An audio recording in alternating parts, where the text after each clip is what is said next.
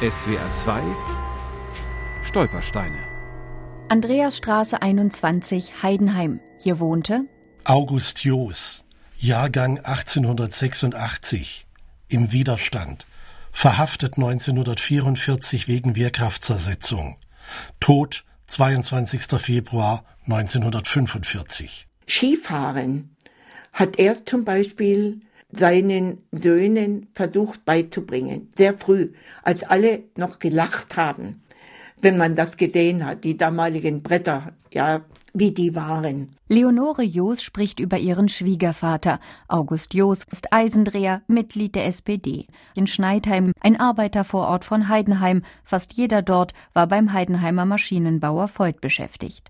Ein Freund wird schon 1933 verhaftet. Auch Joos steht bei den Nationalsozialisten schnell unter Beobachtung. Doch zu Kriegsbeginn bleibt er in Schneidheim. Sein Arbeitgeber stuft ihn als unabkömmlich ein.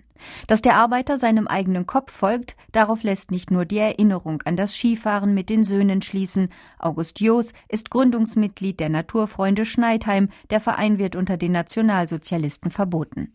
Außerdem hat Joos bei der Arbeit Kontakt zu Zwangsarbeitern, die in der Maschinenfabrik im Einsatz sind. Für den August Joos, denke ich, waren die Franzosen auch keine Fremdarbeiter, sondern das waren einfach Männer, die seine Aufmerksamkeit und sein Gespräch und so weiter verdient hatten. 1943 sprach Jos mit einem französischen Zwangsarbeiter über die Aussichtslosigkeit des Krieges.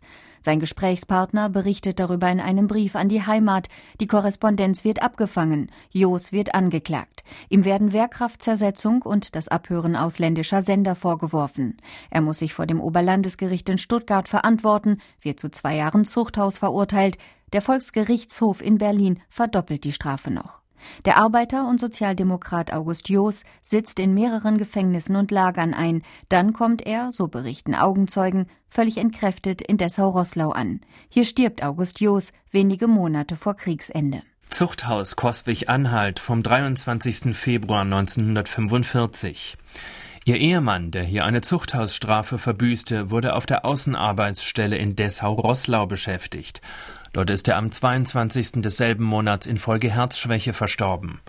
Den Bestimmungen entsprechend habe ich die Leiche der Ortspolizeibehörde in Dessau-Rosslau zur Verfügung gestellt, welche die Beisetzung veranlasst. Den Nachlass Ihres Ehemannes kann ich Ihnen nur aushändigen, wenn Sie mir den Nachweis erbringen, dass Sie dem Fürsorgeamt in Dessau, welches die Kosten zunächst verauslagt hat, diese wieder zurückerstattet haben. Falls Sie eine Sterbeurkunde benötigen, so wollen Sie diese bei dem Standesamt in Dessau-Rosslau unter Beifügung eines Freiumschlages und 60 Pfennig in Briefmarken direkt anfordern. SWR 2 Stolpersteine. Auch im Internet unter swr2.de und als App für Smartphones.